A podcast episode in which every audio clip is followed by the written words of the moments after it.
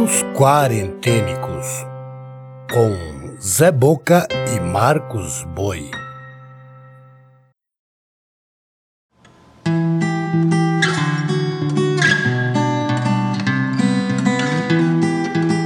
Olá, eu sou Zé Boca, contador de histórias.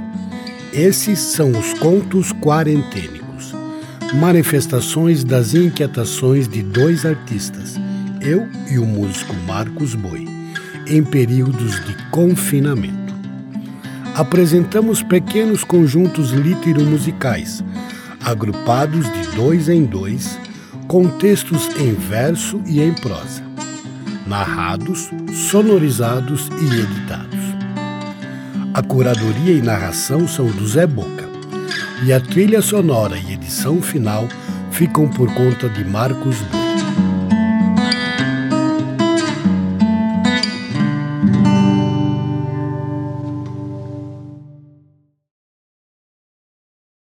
Nota da produção. Publicamos sempre uma breve biografia do autor ou autora apresentados. Porém, alguns são recorrentes.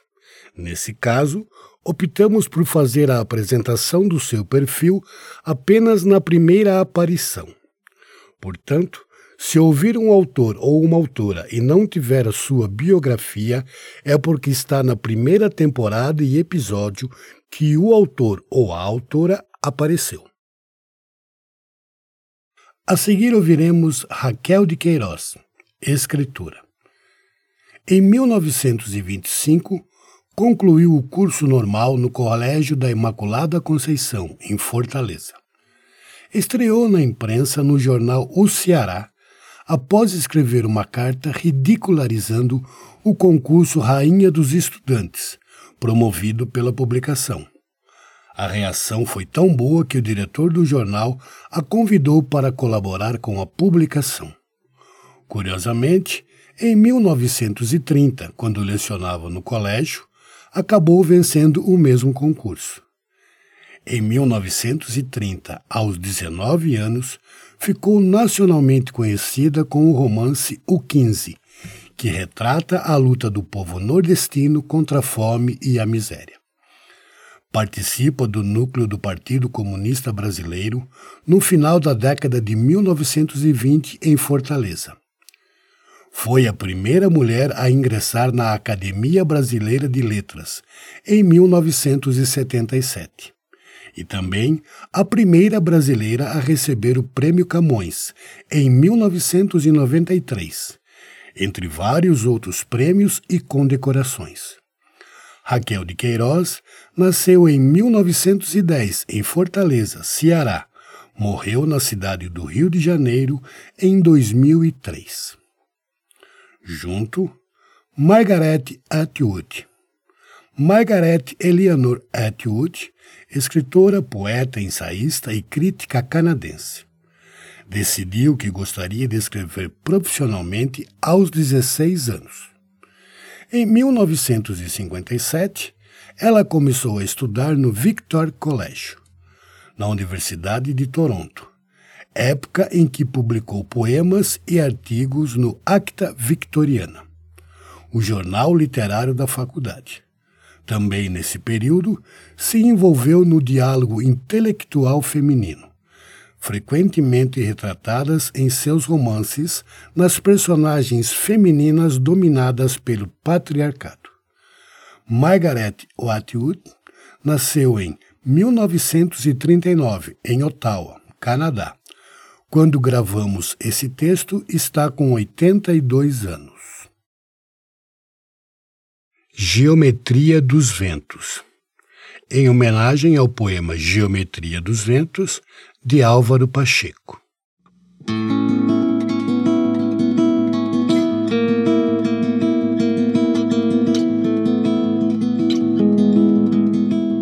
Eis que temos aqui a poesia, a grande poesia, que não oferece signos nem linguagem específica, não respeita sequer os limites do idioma.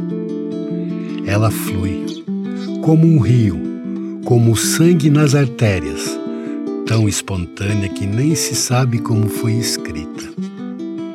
E ao mesmo tempo tão elaborada, feito uma flor na sua perfeição minuciosa, um cristal que se arranca da terra, já dentro da geometria impecável de sua lapidação.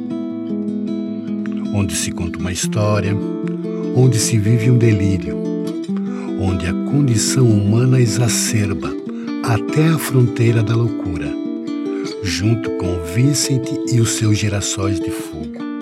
À sombra de Eva Brau, envolta no mistério ao mesmo tempo fácil e insolúvel de sua tragédia. Sim, é o encontro com a poesia.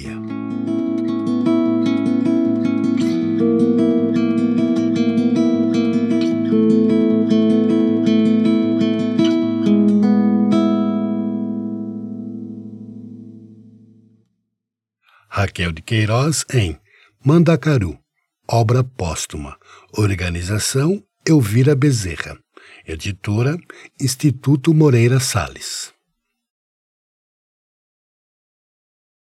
Fragmento A Noite Cai.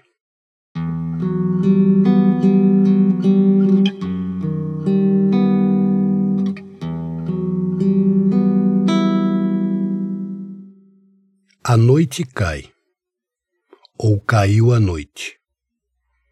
Porque a noite cai em vez de subir como o raiar do dia? Contudo, se você olhar para o leste, ao pôr do sol, pode ver a noite subindo, não caindo. A escuridão se eleva em direção ao céu, subindo do horizonte, como um sol negro atrás de uma coberta de nuvem como fumaça de chamas que não se vê, uma linha de fogo pouco abaixo do horizonte, um fogo em meio à mata ou uma cidade em chamas. Talvez a noite caia porque é pesada. Uma cortina espessa puxada sobre os olhos, cobertor de lã. Eu gostaria de poder ver no escuro melhor do que vejo.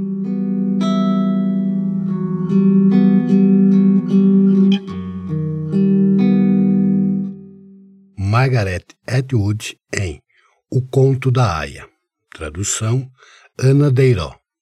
Editora Rocco. Na sequência teremos William Blake, poeta, tipógrafo e pintor inglês viveu num período significativo da história, marcado pelo Iluminismo e pela Revolução Industrial na Inglaterra. A literatura estava no auge do que se pode chamar de clássico augustano, uma espécie de paraíso para os conformados às convenções sociais. Mas não para Blake, que, nesse sentido, era romântico. Enxergava o que muitos se negavam a ver a pobreza, a injustiça social, a negatividade do poder da Igreja Anglicana e do Estado. Escreveu e ilustrou mais de 20 livros, incluindo o livro de Jó, da Bíblia, e A Divina Comédia, de Dante Alighieri, trabalho interrompido pela sua morte, além de títulos de grandes artistas britânicos de sua época. Muitos de seus trabalhos foram marcados pelos seus fortes ideais libertários, onde ele apontava a Igreja e a alta sociedade como exploradores dos fracos. William Blake nasceu em 1757 em Londres, na Inglaterra, onde morreu em 1827. Junto, Herberto Helder. Herberto Helder de Oliveira, poeta português. Frequentou a Faculdade de Letras da Universidade de Coimbra, tendo trabalhado em Lisboa como jornalista, bibliotecário, tradutor e apresentador de programas de rádio. Viajou por diversos países da Europa realizando trabalhos corriqueiros, sem nenhuma relação com a literatura, e foi redator em 1971 da revista Notícia, em Luanda, Angola, na África onde sofreu um grave acidente. Considerado um dos mais importantes e criativos poetas da segunda metade do século XX, era uma figura reclusa, recusando vários prêmios que lhes foram concedidos. Herberto Helder nasceu em 1930 em Funchal, Ilha da Madeira, em Portugal, e morreu em Cascais, Portugal, em 2015. Tristeza infantil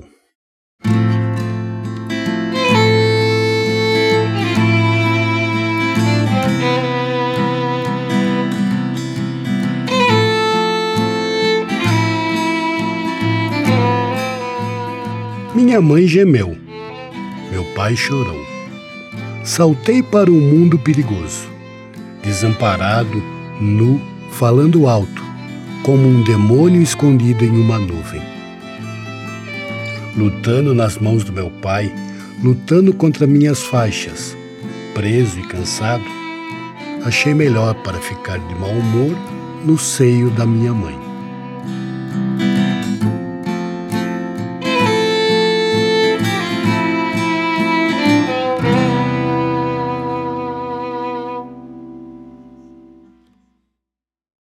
William Blake em Poesia e Prosa Selecionadas. Organização e tradução, Paulo Visioli. Editora, Nova Alexandria. Aos amigos.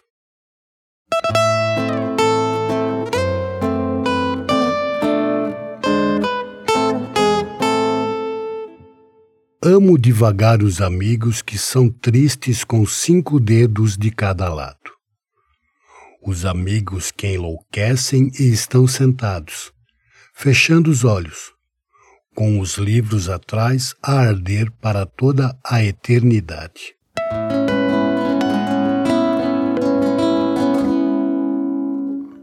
Não o chamo, e eles voltam-se profundamente dentro do fogo. Temos um talento doloroso e obscuro construímos um lugar de silêncio, de paixão.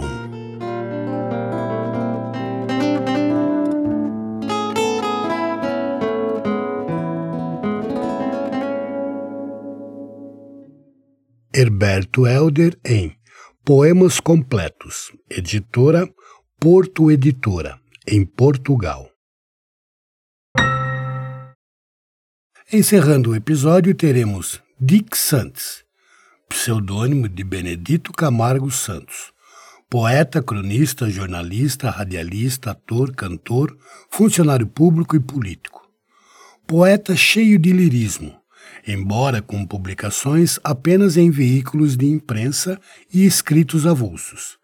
Serviu às artes com maestria, imprimindo sua personalidade em grandes realizações quer no campo esportivo, político e social em sua cidade, Sorocaba, onde chegou a exercer de forma interina a função de prefeito. Dick Santos nasceu em 1904 em Sorocaba, São Paulo, onde morreu em 1964. Junto, Noêmia de Souza, que tem sua biografia no episódio 4 dessa terceira temporada. Soneto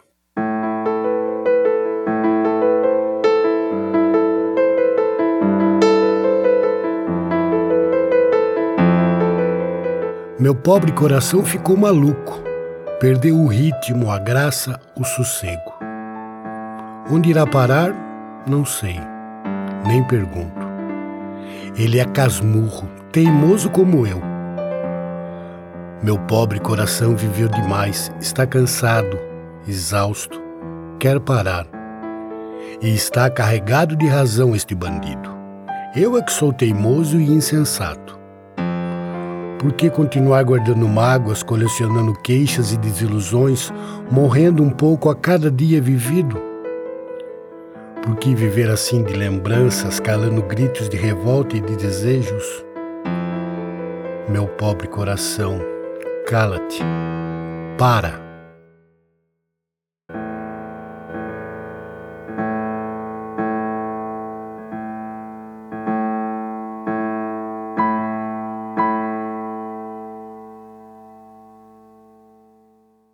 Dick Santos, Benedito Camargo Santos, escritos avulsos, acervo da família. Aforismo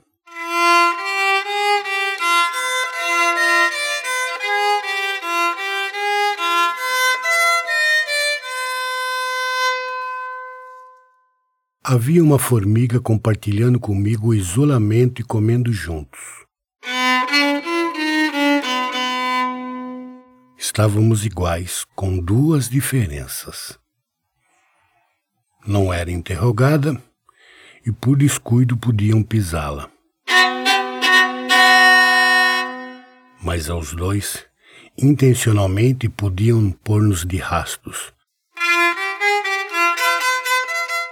Mas não podiam ajoelhar-nos.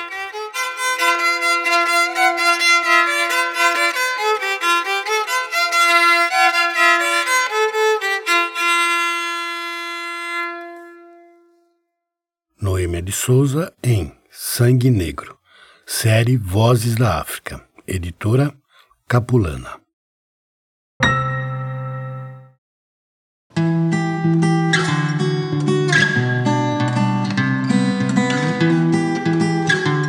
Você acabou de ouvir Contos Quarentênicos.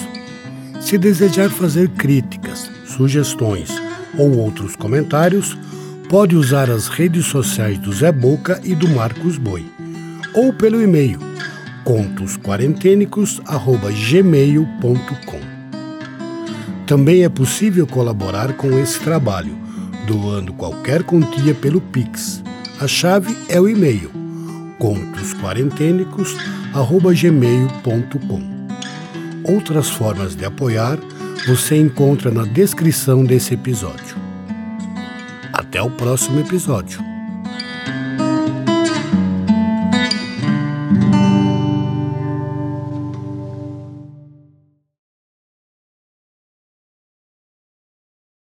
Contos Quarentênicos